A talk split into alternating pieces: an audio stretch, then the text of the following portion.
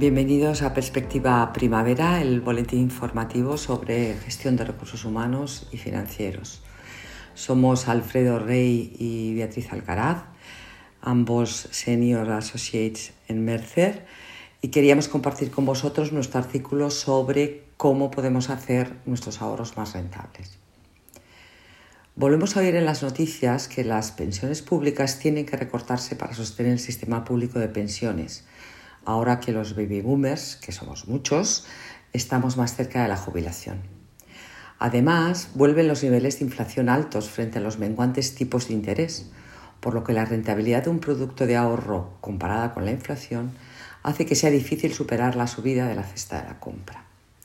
Si ya es difícil ahorrar el día a día, ¿qué podemos hacer para que nuestro dinero tenga más valor a futuro? Ante esa pregunta tenemos que empezar a reflexionarlo muy seriamente. No es que el calcetín o el colchón sea una opción para guardar lo que ahorramos, pero está claro que debemos buscar alternativas a los instrumentos clásicos y quizás sea necesario plantearse cambiar nuestra filosofía en cuanto a la inversión a medio y largo plazo.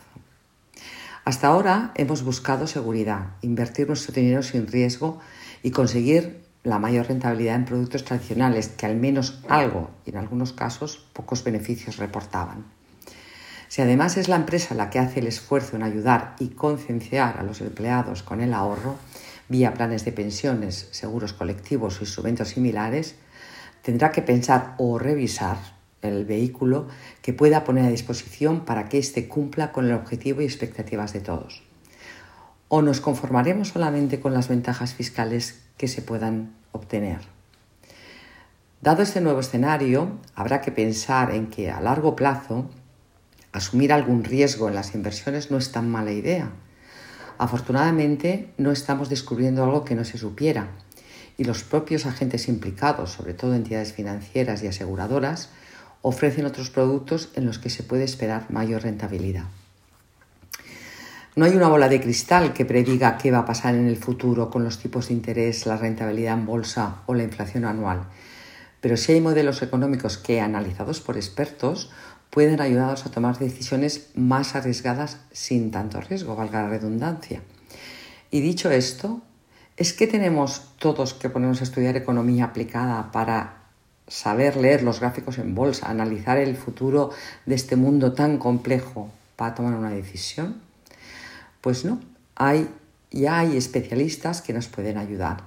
y lo que tenemos que hacer es elegir en quién depositar nuestra confianza para ello. Si lo pensamos, ya hacemos este tipo de elecciones en otros momentos de nuestra vida, desde temas más domésticos, como qué taller llevo el coche para arreglarlo, hasta decisiones más trascendentales, como el colegio al que llevar a mis hijos, los que nos pagarán las pensiones cuando nos jubilemos, por cierto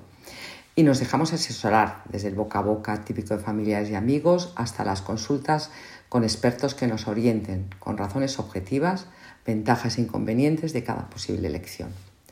Solo tenemos que pensar que el volumen de la hucha que necesitaremos tener llena antes de la jubilación sea suficiente para las necesidades económicas a cubrir en ese día.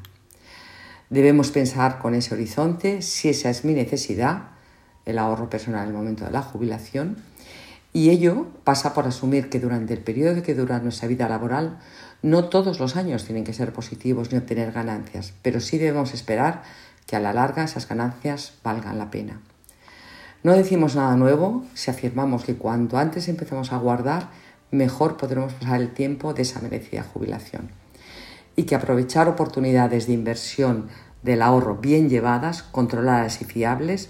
por supuesto, debe ser un objetivo tanto nuestro como de nuestra empresa si nos pone a mano la oportunidad de ahorrar.